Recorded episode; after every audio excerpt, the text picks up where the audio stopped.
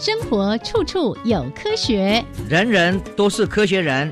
哎，曾老师，我相信生活处处有科学，但是你说人人都是科学人，这就太夸张了吧？其实啊，只要有好的科学观点、思维训练和持之以恒的毅力，人人都可以成为科学人。Trust me, you can be a good scientist too.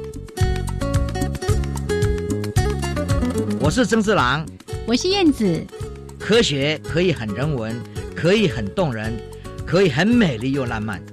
每个月第一和第三个星期四上午十一点五分到十二点，教育电台邀您一同品味科学的万种风情。欢迎收听，人人都是科学人。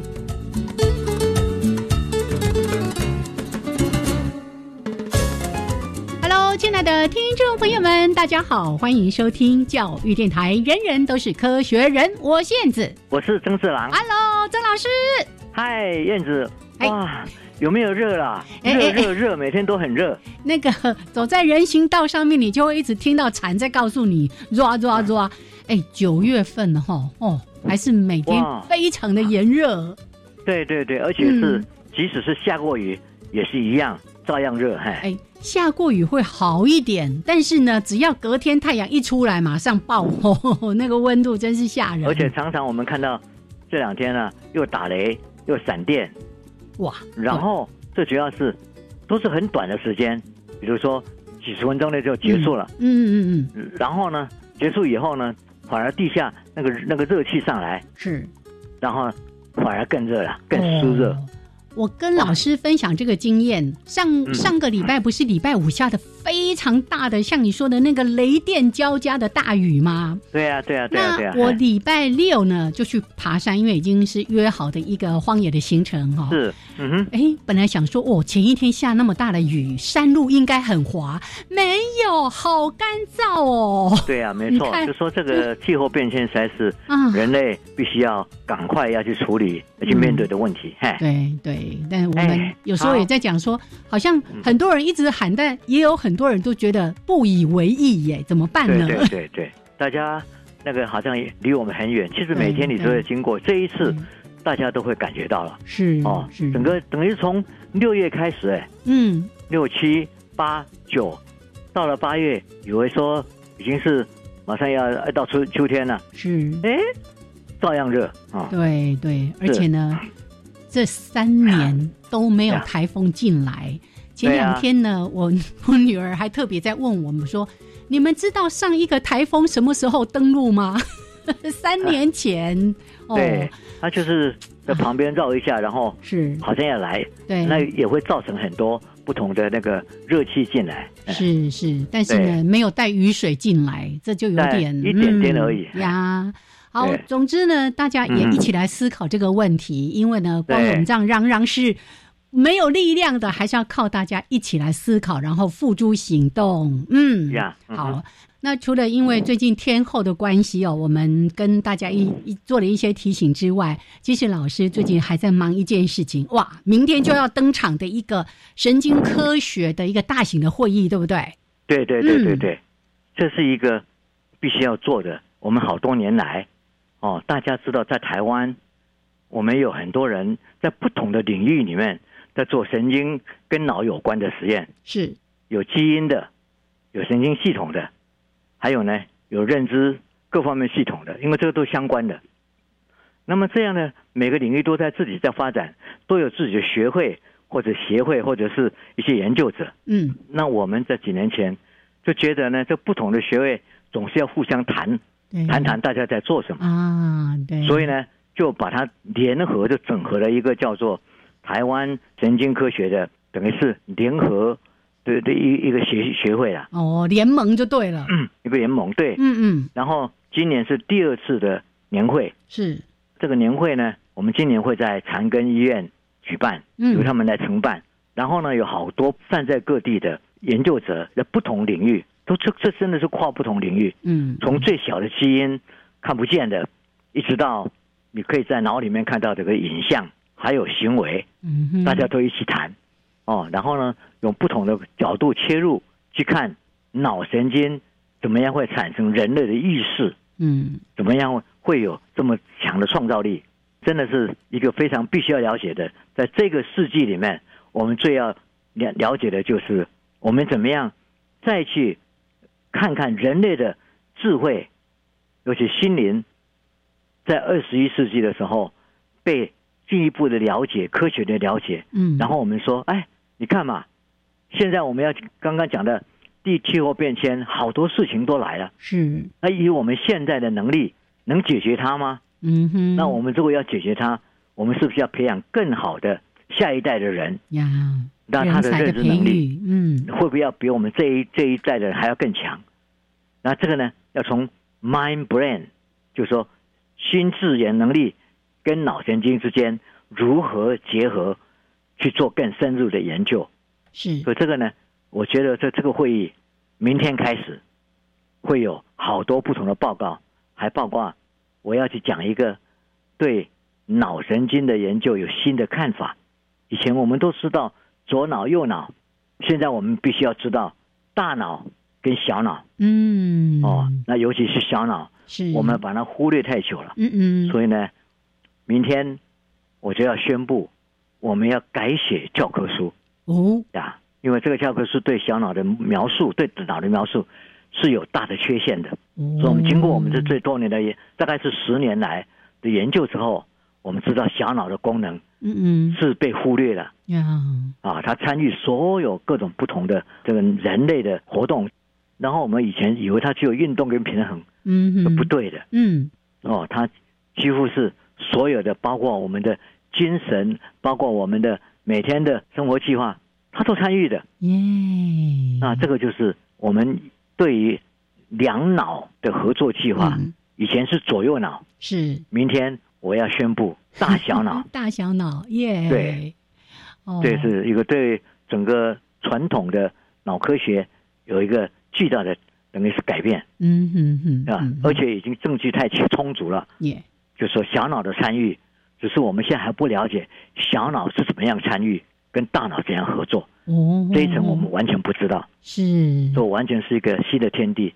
所以呢，明天有上网去登记的人都可以听到我明天会做一场演讲。啊耶，我可以偷听吗？好的呀所以老师刚刚提到这件事情很重要。我记得在我们节目，老师也说过好多次关于小脑。其实对于我们整个人体的运作哦，或者你的思想行为，其实影响是非常大的。小脑是参与在这个我们的生活当中的哦，但是哎过去呢，我们好像都只想到哦，那个大脑的左右怎么样分化啦，怎么样合作啦，等等的。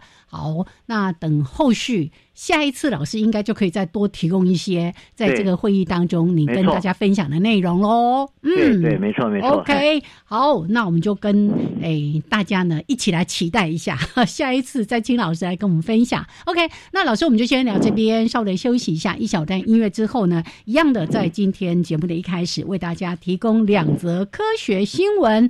节目后半段呢。科学人观点，吼，老师你怎么说人家爱哭啦？说人之初性好哭，好咱弄爱哭啦，哎出生出来的时候，哎，每个人都会哇哇叫。哎，没有哭的时候还要拍一下屁股，对，还要屁股还要拍一下，不然都不行，。要把它气打开。嘿，对对对对，所以这个呱呱落地其实就是用哭声来宣告我来了。是但是呢在老师文章里面有很多跟我们之前在谈说哎我们跟孩子互动的一些经验我相信可以提醒很多父母在你过去照顾孩子的一些经验哦。Ok 好待会儿再来聊那先进一小段音乐之后提供给大家科学新闻。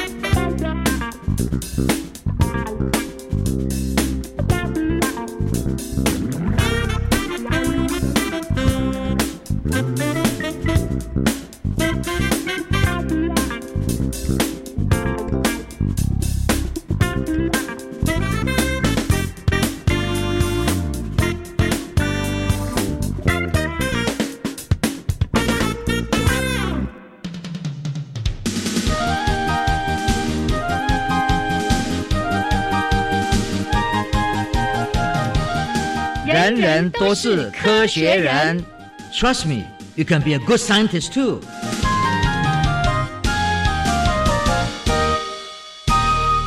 人人都是科学人，处处可学新知识。欢迎朋友们继续加入教育电台。人人都是科学人，我燕子。我是曾志郎。好，来接下来科学人新闻。哇，这一则跟我们刚才在谈关于神经科学、关于脑的一些发展相关研究是有非常密切关系的。是啊，嗯就是以前有很多观念，我们一般人的观念嗯其实是都没有科学的验证的。呀，那我们再来看，最主要就是说，我们说啊，一个人脑死了，嗯，然后神经细胞就跟着死亡了，对，这不可能有再生的可能性。嗯哼，那这个信念呢，当然是以前人死了，人死了嘛，嗯你也不会去再想办法去把它促进或怎么样，它已经过去了嘛。但是现在呢，慢慢就知道，我们很多神经细胞其实可以在重生，在死亡之后，嗯只要在时间之内在一定的时间之内，再给它氧气，它是可以重生的。嗯哼，这一个非常重要。现在是对于视网膜这件事情，大家很重要的，因为很多我们现在年纪大一点啦、嗯。现在可以活得久一点啦、是。平均寿命走了以后，很多人的视网膜都会、哦，那个什么黄斑部病变，对。对不对？对，嗯然后这些病变以后呢，那些神经细胞就会死亡。看东西呢，两个眼睛要去互补。嗯。啊，如果不互补，有一块就会不见，就就嗯这些东西就是会出现在我们的视网膜上。嗯那视网膜呢，就本来眼球后面那个接的神经细胞。那这些神经细胞的研究呢，以往我们在看这些神经细胞的研究，都是靠老鼠了。哦，小鼠对不对？对嗯但是老鼠有一个没有办法来替代人的视网膜的问题是，老鼠不会有黄斑呐、哦，它没有这个黄斑部，这个没有这样子的位置哦。所以你用它来做研究，嗯你就看不到视网膜的一些主要问题。所以呢，现在就就开始人家想说，那如果是刚刚死亡的人，如果是他们自愿捐出来之后，很快的从他的眼睛里面去把它拿下来，嗯然后来看看，用人来研究人，而不是用老鼠，老鼠根本没有黄斑嘛。嗯嗯所以呢，耶鲁大学哦，Yale University 的这些科学家呢，尤其是跟 Utah 嗯，大学的视神经科学家一起合作，那里面呢，他们就开始看，如果视神经组织如果死亡之后，怎么样让它恢复它的生理活性？要怎么恢复？他们先研究老鼠的安乐死了，嗯就先看老鼠，那发现老鼠在三个小时内，它的神经的细胞电生理是还是活的。嗯哼，那现在就是说，人呢，如果同样的去拿到这个捐出来的这个眼睛哦的人，他的人眼，然后把眼球保存在有氧气跟养分供应的容器内，然后把它运送到实验室来，嗯然后让视网膜暴露在微弱的光线之下，来测量它的组织产生的电生理讯号。最重要的是，马上看到组织结果了，只要在二十分钟以内取得的，死后二十内取得的，就能够恢复感官细胞，也还有眼球内跟其他神经细胞的电生理活性。哦，你看嘛，嗯，以前我们嗯。死亡就过去的不不知道，对，现在就说在二十分钟以内，如果你能够把这个保存的话，你就可以看出来，它并不是就没有了，嗯。是有活性的。然后我们现在不是说那个人过过已经死亡了，你要去把它恢复的，不是，而是从这个研究里面就可以看出来，我们的脑神经细胞是可以活化的，死亡以后再活化的，是。只要有一定的养分、嗯跟嗯氧气的供给，所以从这个地方就是一个新的错切入点了。嗯哦这个切入点就是说，哎，科学家可以研究健康跟病变的一个捐赠眼睛来了解他们的功能，并且测试治疗的方式。是，那这样一个方式这这出来以后，我们就可以知道，就是说，不要把它当做死亡就已经完了，嗯，而是说，今天在脑神经在我们的神经细胞里面有某一块会死亡，但是呢，在他走掉之前，他是有机会再去恢复他的，但是就是时间内必须要给他充分的养分。嗯，哦，这些东西非常的重要，哦，氧气、养分，嗯，然后呢，这个是给很多现在目前台湾还有全世界都有很多人在视网膜上看到神经细胞死亡了。对对，那假如在这种研究可以这样切入，就是说它可以在很快的时间里面去被激发，然后还可以有希望。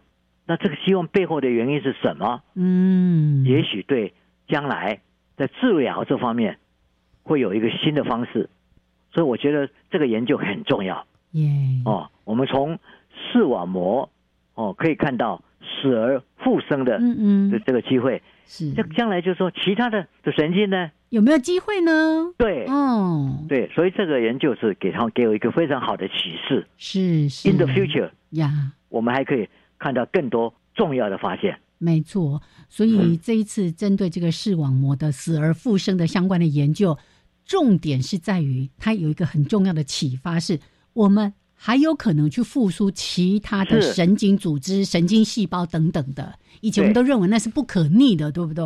哎，没错。哦嗯所以呢，我们看到第一个这个新闻，我们很 exciting，耶，对不对？？以前以为这眼睛 什么视网膜死了就死了，嗯嗯，要发现嗯将来有机会的。现在因为研究已经开了一个口了，呀让我们可以往前面去冲了。哎，是是，好，那第二则新闻呢？可能在我们想象中觉得，哎，有可能，但是呢，现在已经有科学家真正落实，而且看到它可以做，只是还有很大努力的空间。再讲到月球农夫的一小步，哎、竟然有科学家想到要用那个月球的那个尘土来种植植物、哎，对哦，当年嗯对不对？回来的太空总署送回来这些这些土土壤哦，月球的。哦月球上表面的那些尘土，当然大家对知道说它跟地球上的土壤是不太一样的。哦，那养分差很多啊，对元素都不一样那就是说哦我们将来有一天，如果必须移民或者到哪里去，嗯。去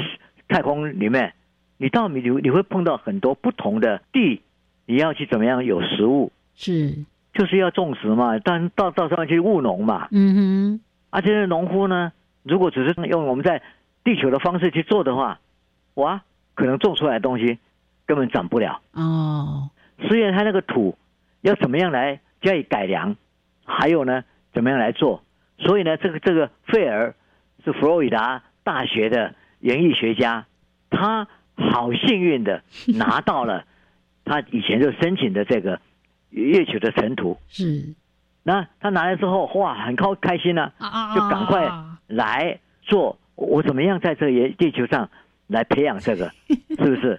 然后呢，他当然就把它分为十二个样本。是哦，然后呢，每一个九百个毫克，然后就来种阿拉伯这个芥阿拉伯芥芥的，嗯啊阿拉伯芥芥。末啦，它是跟包青菜都都是亲戚啊，生命力很强的，嗯，所以呢，所有的种子可以种下来之后，看看它们能不能成功的在这在这个月球上的的尘土上嗯长出来。耶，发芽茁壮，对，然后用不同，但是分成这十二个，然后每个有给它不同的营养，给它不同的水分啊，然后来看一看，他说，诶，月球这个岩岩岩石，它它含太多的颜颜料，还有金属，但是它缺少一样东西，嗯，就是水跟哦微生物。是，我们种植很多东西，土壤的活化是跟微生物有关的对，啊。我们有时候你里边微生物，微生物它给给它能量，给它很多不同的呃营养，所以土壤也是靠着很多微生物。那月球上呢，没有这些微生物，哦，你说你的嗯，土壤就没有办法提供很好的种植的这个养分。哦，植物就长不好了，对，所以呢，从这个研究里面呢，你将来就知道，假如今天我们要到一个很贫贫乏的地区，啊，贫瘠，土壤贫贫瘠的地区，，嗯。或者是到月球上，或者将来到火星到各地方去，耶，你这个里面的怎么样来让住在上面的人可以有东西吃？哦，你必须要能够维护，你必须要能够在上面种出东西来，你不能靠这么远的送啊，几个几几啊，不可能，好多光年要送一个，对呀，不容不容易啊，啊，对呀，所以呢，必须要自给自足，嗯嗯嗯嗯，但是就说，那你怎么种？你的营养够吗？土壤能够长出这些东西吗？嗯，所以能够现在在这边做研究，我想对费尔这位教授，他会讲说，对我们团队来讲，这是长久的殊荣。嗯，我们既然能够用月球上的土壤来进行实验，耶，这太棒了！哎，是对，但是呢，在新闻里面我们也看到说，哎，这。十二份的土壤，哦，就是来自月球的表土的这个尘土，虽然呢让种子都发芽了，但是呢都长不好，因为这个长不好，对呀，一定是有原因的哦。哎，就跟我们的地球上也有一些地方。哎，它也是一样，没错没错，对，大家其实可以想象，你像美国的土地面积那么大，但是它有很多那种蛮荒之地，是几乎寸草不生的哦。对，到在这个这很多地方都一样的，嗯嗯嗯啊，对啊，但是像我们台湾。如果我们说燕巢那边，然后有哦，月世界，你种什么都种不下去啊！哈，有啦，现在那个表土已经开始有一些树木有长出来了。是是是是，哦，但是它就是就要看到水分，对，还有微生物是在那边活动，它才有机会长出东西。哎，对，所以这个也回来提醒我们大家。健康的土壤是非常重要的哦。没错，健康的土壤，像老师刚刚说的，除了这些呃各种的微量的矿物质啦，还有维生素啊呃，这个微生物可以在里面存活，来促进植物的生长。所以真的，大家呢。不要再去伤害我们的土地，什么废水啦、废金属啦什么的，乱倒哈、乱埋，这其实对我们的土壤影响是非常大的哦。好，来，这是提供给大家两则科学新闻。刚刚说到了关于月球农夫的一小步，还有前面提到的这个，哇，真的是非常新的一个研究，视网膜怎么样死而复生。好，老师，那我们就先聊到这边，待会儿呢来。谈一谈，来，大家开始来回忆一下我们养育孩子的时候那个经验，来对照一下老师的这个科学的研究，看看有没有吻合。好，待会儿回来继续聊。好的。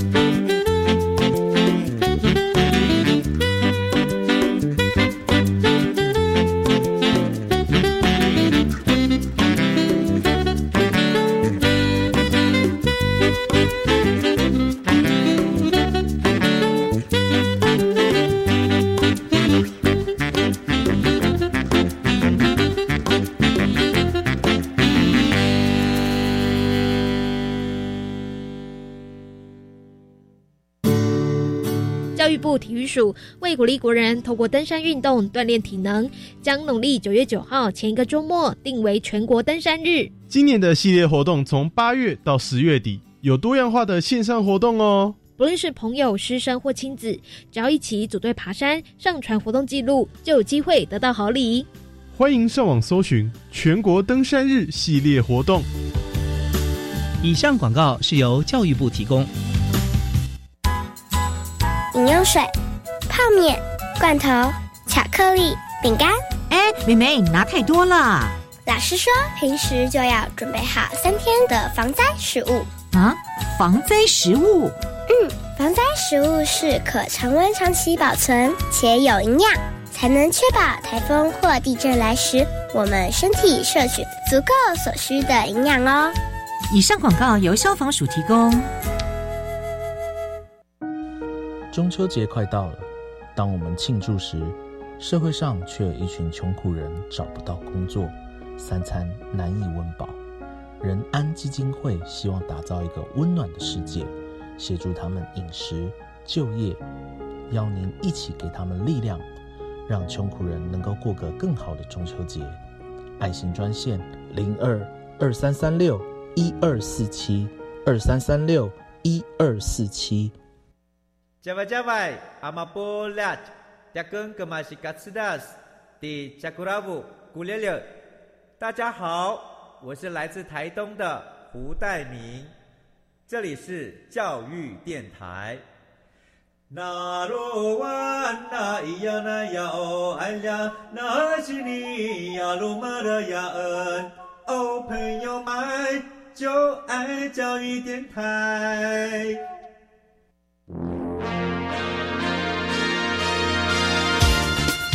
人人都是科学人，Trust me, you can be a good scientist too. 人人都是科学人，处处可学新知识。欢迎朋友们继续加入教育电台。人人都是科学人，我燕子，我是曾志郎。阿姨来，我们加入到科学人观点的主题时间。人之初。信号哭啊，到底是在嚎虾米啦？哭什么？对没？对啊，不用讲的哦。问题是，我们都经过这个阶段。嗯，我们做父母的人也都自己看到我们小孩生下来之后，真的是还会哭啊。对呀，对不对？还饿也哭，不舒服也哭，想睡觉也哭，尿尿也哭。为什么这研究这个问题？嗯，父亲节。来了，那父亲节来的时候呢，小孩子都会来问爸爸好，对不对？一下这样。当然就是我们想到亲子关系嘛。嗯，我是这样子，我是每天都要走路，因为现在年纪比较大一点以后，嗯，哦，不能够做很剧烈的运动，走路就是很重要一件事。那走路走来走去呢，因为很热啊，最近很热，嗯，还没有走很久，就是汗流浃背嘛。真的，真的。然后呢？不管怎么样，还是要完成。我现在每天就要自行七千步，嗯，这是一个自我的要求。哦，老师来等我一下哦，我来报告一下，我今天目前的步数是八八零六。那那不错啊，哎啊，七点半我就去走啊，嗯，比较凉一点啊。对对对。可是还是很热，嗯。然后呢，那天就走啦，走走走过去以后，就听到就说，哎，怎么会有婴儿在哭啊？因为我们每天都会有一些，我是以前讲过，老太太退休的老先生们几位在那边运动，在那边做体操。那这一天呢，我一看，哎，怎么多出一个 婴儿的那个这个车子停在那边？然后呢，听到这个哇哇大哭的婴儿声啊，当然就是这里面的祖父母把他的孙子哦，孙儿带过来了嘛。哎，对啊，带出来放风了。对，然后他们一边做运动，然后把它放在那边。那个小娃儿不晓得怎么就哭起来的，而且越哭越大声嘛。嗯，啊，这旁边你看嘛，一哭大声以以后，那这是运动的人，老先生、老太太们就停下来，大家都很关切啊。啊，有一个人就说：“啊，他饿了。”另外一个人说：“哎呀，可能太热了啦。”哦，嗯，啊，又有一个人说：“哦，上面这个鸟叫啊，把他吵醒了啦，所以呢有起床气啊，啊，生气了。”啊，另外还有一个人就说啊，他一个人躺在那边啊，大概忽然间觉得害怕、寂寞，想要人抱抱了，所以就哭了。那每一个人都讲一套，七嘴八舌讲来讲去。这个时候呢，忽然就就有一位白华的老太太呢，气定神闲的，她走到婴儿车的旁边，这个是她的小孙子，嗯，她就打开吊挂在旁边的大包包说：“听哭声。”应该是尿尿湿了啦，不舒服，真是。我只要换块干净的尿布就没事了。嗯哼。然后我们就大家看着，看着他呢，就把婴儿的脚抬高嘛，然后呢解开湿透的尿布，然后再拿出来干布擦拭婴儿的臀部，又拿出一罐爽身粉倒在双手，把它啪啪啪，然后又拍拍呃各个地方，然后再换上干净的尿布，对啊。这个我们都经过的，对不对？你我都会的。对。最后把这个湿的尿布卷起来放在旁边，整个过程一气呵成哦，对不对？这个老江湖、老经验了啦，老经验的嘛，而且口中喃喃发出声音就升高啊哈。我们知道啊，那个父母亲哦，这个照顾者通常跟婴幼儿在交谈的时候，我们上次讲嘛，会把声音拉高啊，哈，对，好像有蓝曲一样的，嗯，哎，麦考不要哭，尿尿，来哟。这个婴儿呢，因为湿的尿布拿走了嘛，舒服了嘛，又有凉凉的爽身粉在身上，当然很舒服啊。嗯嗯。虽然是刚刚哭的那个泪汁还挂在上面，但是呢，看到祖母在那边跟他讲话，他小嘴蠕动了两下，耶，就好像微微一笑了啊，然后就不哭了。是，哇，这个过程我们看来很有趣。当他一个小孩子因婴儿哭声，这么多婆婆、妈妈、老先生们都集中过来，嗯，每个人就说啊，他可能是以什么原因，但是照顾他的这一位老太太，很快的就知道他为什么哭，嗯哼，然后呢，也真正是就解决了这个哭的问题。观察这么一件事情以后，我们这种心理科学家嘛，是就马上只想要问一个问题。我就问他说：“哎，你真的 光听到小孙子的哭声，你就知道他哭泣的原因吗？”嗯哼，他笑着说：“你看，我大包包里面有奶瓶、有温水、小毯子、奶嘴、玩具、迷你风扇等各种各式救急品，都是为了应付他不同的情绪状况和需求。我你看，这个都是有备而来啊，穿便便啊啦，穿厚厚啊呢。对，嗯。”有经验的父母，或像我这样子养儿顾孙的爷爷奶奶，从哭声可以分辨小孩的哭什么，而且八九不离十。真的，我要他这样讲，我们当然就哦，安内哦，嗯啊，当然我们想说，哎，这会不会是只是巧合啊？对不对？嗯、老太太是退休的高中老师啊，她一向思路很清楚，经验也很丰富。也许他是有这种能力自己训练嘛，从婴儿的哭声听到意义，但是其他的父母和祖父母真的有相同的能力吗？这个是我们心理学家、科学家必须要了解的事情。嗯、你现在讲一个能力，对，啊，这个能力是天生的吗？还是必须学来的？哦，后天的学习。对啊，嗯、所以呢，我就看看围观的婆婆妈妈呢，大家都点头，就说：“哎，他讲的有道理。”嗯哼，那我当然就马上就问他们啊，简单的访查。那答案都是这样。我们对自己的婴照顾的婴儿，确实是可以分辨哭声所代表的需求，哦、但对别人婴儿的哭声，只能猜测大致的原因。嗯，哎，这个讲的也蛮有道理的。我天天照顾我的这个小孩，他的哭声我当然知道啊。那、啊、别人的话可能有不同的方式，别人知道我不一定知道啊。嗯嗯。但是大致会猜出他的原因，因为有一些哭声，比如说很痛苦，还是可以听得出来。哦、那种哭的强度啊，配上他的表情啊什么的，嗯、拉长各方面，或者是在那边忽然升高，这个东西都是可以分出来的。嗯，那我当然听到这样子，已经做了这样子一个很重要的小数据啊，对不对？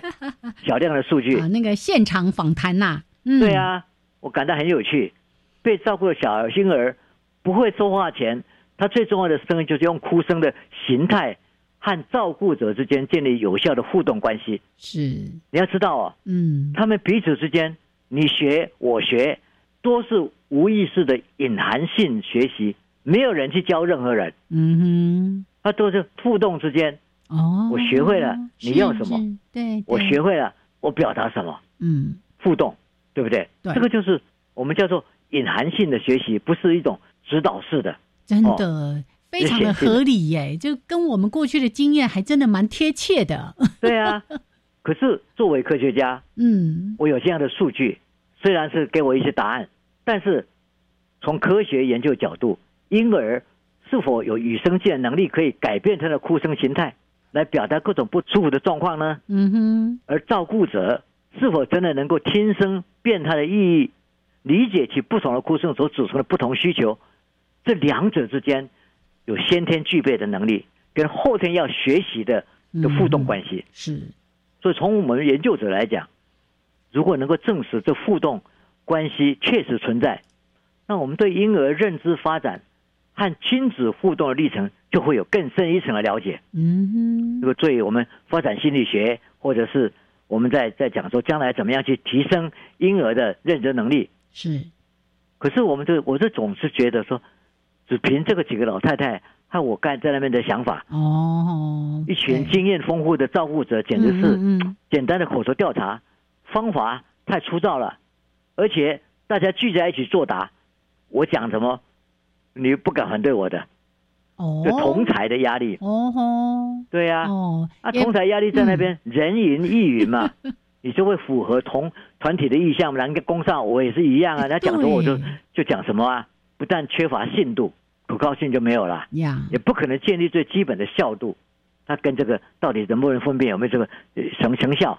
所以呢，我虽然佩服那一位奶奶哈、嗯，一听了孙子的哭声就知道尿尿尿布布湿了的能耐，但也许这就是一个巧合啊。是，所以呢，我就存着这个疑疑问呢，就慢慢慢慢走哦。因为现代社会很重要哎，面临的高龄化，嗯，还有少少子子化，人口变迁导致社会很多东西都在变化。嗯婴幼儿的研究，很少子化重要，，每一个每一个婴儿都是宝贝哎，是，所以比以前更重要哎。嗯嗯，所以婴儿研究很重要。所以呢，为什么就说我一听到有这个机会要关注婴儿的议题，心心念念的他婴儿认知的功能发展相关的研究，我都一直在想啊。我走回去坐电梯回我的那个研究研究室，我就开始在回忆三四十年前 我自己的小孩，那也是在婴儿时期啊，嗯哼，他也会哭啊。是，我在美国的时候，我们的家里是我旁边是书房，嗯然后呢，婴儿小孩子是在隔壁。那有时候呢，摇篮里面的传来他的哭声，我确实是隐隐约约知道，从他哭声的调性和他的频率，听出来他是饿了、尿湿了、寂寞了，想要他的小熊玩具，还是害怕了，想要我去抱，我是知道的。嗯，所以这个是三十多年前的回忆啊。是，但是越想越觉得说，嗯，确实是我自己有这种经验。可是我作为一个研究者，我刚刚才经过那些老太太们的洗礼，是，那我现在的想法会不会也是因为他们的影响，呈现了从众的行为呢？哦，所以对啊，科学家绝对不会这样子就打住，然后要继续往前挖啦。对啊，嗯。所以做科学重要的事情是：第一个，我们有个问题；第二个，你有机会去观察、去测量；然后重要的是，你测量、观察是不是有足够的量。呀，哦，你太少数不行的。嗯哼，然后在这个量你在取取材的时候，会不会有其他混淆变相？是，这混淆变相就是说，像刚刚我们讲的，团体在那边，啊每个人都讲的东西，你会对讲不一样吗哎？呀，然后说我自己听不懂，哎，很没面子啊，也不可以对啊承认。哎呀，然后我们也知道，社会心理学家曾经做过这种从众行为哦。你看一个东西，看人家都说你看到的东西跟你自己看到的东西不一样，不一样可是到最后结果，你看那个东西好像就是他们讲的一样。啊，对对，对，嗯哼，这个在嗯啊实验心理学上有很多证据的。是所以呢，我们做个科学家就必须要有更好的方式来处理这个事。耶所以呢，我一坐下来，第一件事情要做的是什么啊？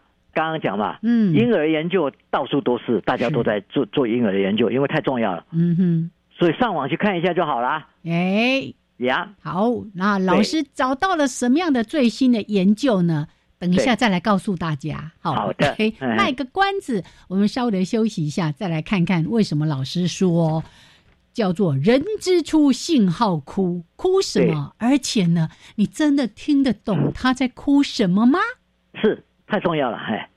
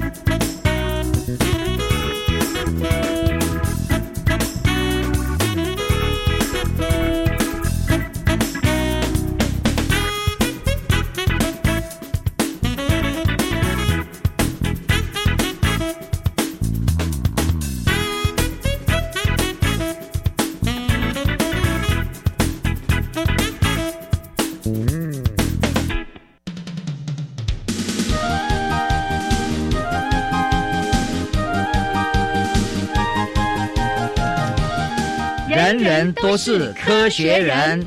Trust me, you can be a good scientist too.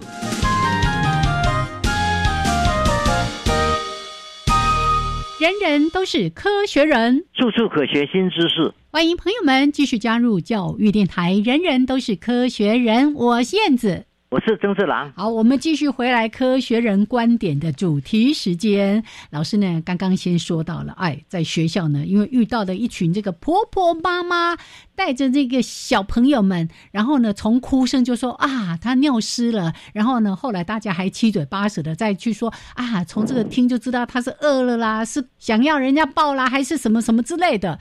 但老师说。我们要讲求科学，不能够只是从经验来做判断，对不对？对呀，没错，就是人之初都爱哭，你我都一样。嗯，哭确实是每个没有办法自己生存的小生命，昭告天下我来也的唯一方式。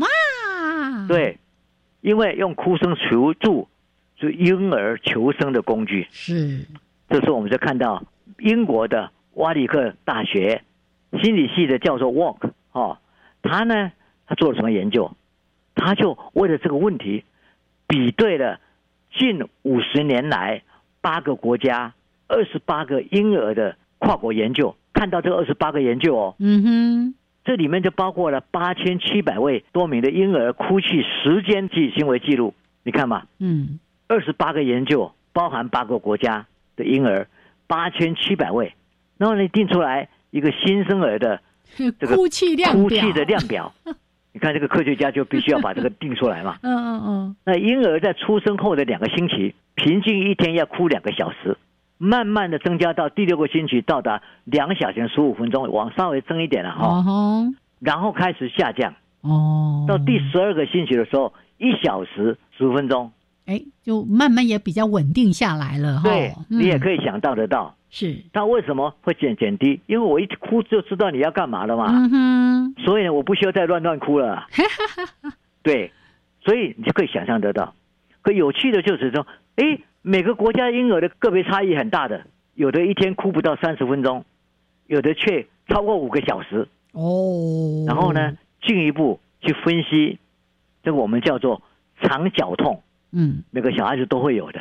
哦。哦。就根据这个，就说。嗯。每天哭泣三个小时，一个星期有三天会哭过三个小时，这个就是肠绞痛作祟。嗯哼哼。如果拿这个标准来发现的话，就发现就是说，英国、加拿大、意大利和荷兰的婴儿，他们出现肠绞痛的比例就很高，而丹麦、德国、日本的婴儿相对的的比例就比较低。嗯，这表示说，哎，这几个国家不同的。喂养的方式、照顾的方式，还有亲子接触的一些一些方式。嗯哼，这几个国家，前面的几个国家就比较冷漠，哎，后面的几个比较亲热，而且比较定时，这样婴儿的哭泣呢就会受影响的。嗯哼哼，我们看了这样婴儿哭泣行为的跨国文化研究，就表示说婴儿会自发性的改变哭泣方式来表达，要去引起照顾者的注意跟互动。比如说，你对我好一点，我就少哭一点。哦，你对我不太能够，我要是叫你叫不来了，我就会多哭嘛。是，对，所以我就会改变我哭泣的行为，嗯，去适应周遭环境的变化。比如说，他有足够的资源可以满足生理的需求，有时候你吃不饱啊，妈妈也没有没有办法给你吃嘛，是是不一样了。有的是被照顾的不同的方式，就说你有求必应吗？嗯，我一哭他就来吗？还是我看哭了半天他也不来？很冷漠。对，这些东西会引起。小孩子他怎么改变他的哭的方式？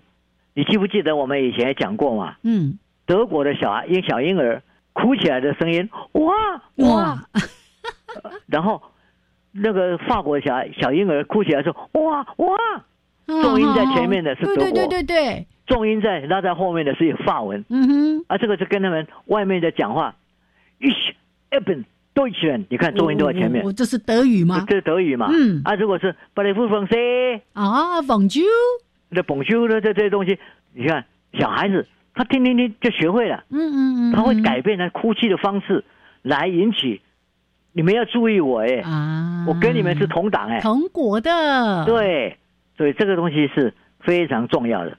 哦，我们就可以看到，从这些例子里面照顾者真的能够分辨不同哭声形态所代表的意义呢？哦，我们就问这个问题。嗯哼，我们已经知道婴儿会会做这些这个去适应了，那照顾者呢，他的这些方式，对我们这些来讲，这时候就另外有一群在法国的圣安地安大学的当生物学上，给了一个很确切，而且没有什么混淆变相。嗯，他们让二十多位不同程度经验的这个照顾者，两百多位。这两百多位有的常常照顾，有的没有什么经验。嗯哼，然后就听八个不同婴儿哭泣声，包括注射疫苗啦，还有洗澡的时候感到不舒服啦，或者感到平常的不舒服的哭哭泣声，不同的声音。那每一个受试者这两百多个都是个别的受试，所以不会出出现同台压力。嗯，实验的结果很清楚，看看看出来，缺少婴儿照顾经验的受试者。对错的几率是一半一半哦，用猜的，猜的完全是随机猜不猜猜，对对判断了。嗯，而有养儿育女经验的受试者，平均百分之七十的正确率，百分之七十就是说比百分之五十高了，不是一半一半了。嗯哼，那从统计的观点来讲，这是它是高于随机的猜测的，表示他有这种能力了。是，所以这种实验就非常清楚的。嗯哼，他有两百多位，然后呢把它分布，然后去看他们。能不能分辨的能力，然后有经验的百分之七十以上猜对，没有经验的五十五十一半一半，就是等于是不会猜的不没有经验不会了，没有这种能力了。是，所以我们今天看出来就说啊，小孩子小婴儿 他可以学会跟外面的环境去相互调配他的哭声长短或者形态。那我们看到哎，果然有经验的。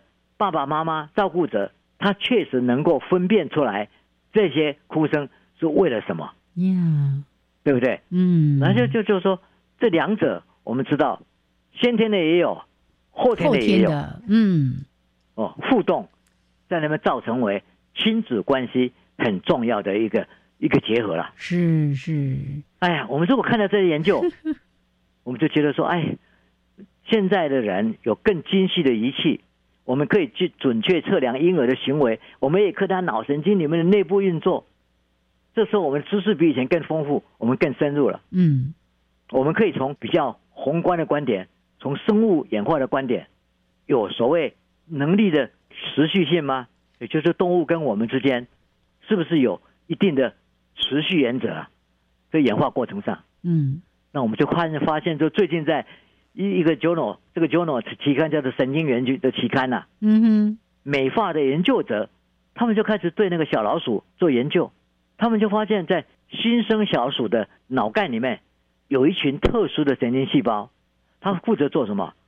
调整呼吸，跟它发音的节奏。嗯，这个方方式是跟我们人类讲话，从小孩子学讲话一样，要学会呼吸跟发音。互动关系，嗯哼，因为你不能觉得 一边在在在呼吸，然后一边 讲讲话会会冲突，不行的。是是。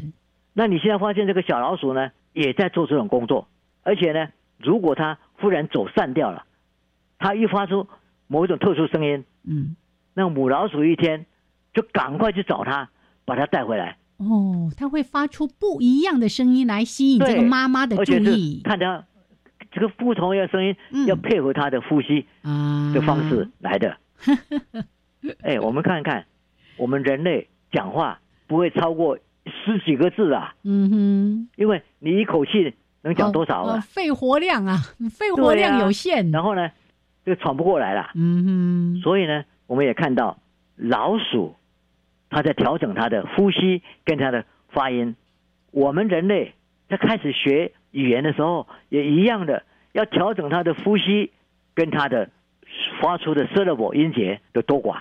所以你看看，我们从哭声里面，动物的哭声、人类的哭声，我们发现整个生物界是相连的。嗯，有一些共同的现象哦。啊嗯，就不但我们哭，小老鼠也会哭哦。所以就说人之初或者鼠之初，嗯，信号哭。哭什么哭？哎，我们就来研究看看。的哎，好，所以呢，今天讲这个哇，最近我们好像都在谈到跟婴儿有关的一些话题哦。那特别提到说，哎，老师，你刚刚讲到说那个科学家用一个什么婴儿的哭泣量表啊，我就觉得好有趣哦。对啊，怎么会有科学家想到用这样的方式堆积些好的知识资料出来？嘿，然后你说他比对的。五十年，然后八个国家二十八个婴儿的跨国研究，然后呢去记录这八千七百名婴儿的哭声跟他的一些行为来做互动。后面还有科学家就真正去找出一般的社会大众，哎，这个养过小孩的，这个没有养过小孩的，让他们去听这样的婴儿哭声到底代表了什么样的含义？哎，有经验的爸爸妈妈还真的比较容易去猜测出来说。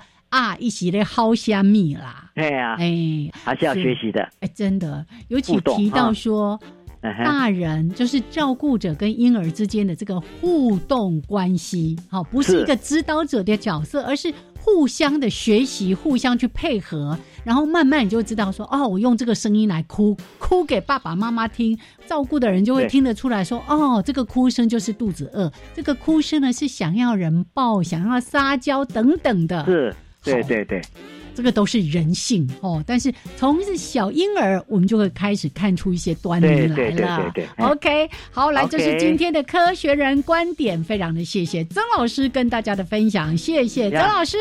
啊，大家要好好的注意到小孩子在哭什么。哎哎哎哎，OK，好。尤其从今天这个主题之后，要更加的在生活当中随时去观察跟反思。好，谢谢老师，我们就下次节目见喽，拜拜，拜拜。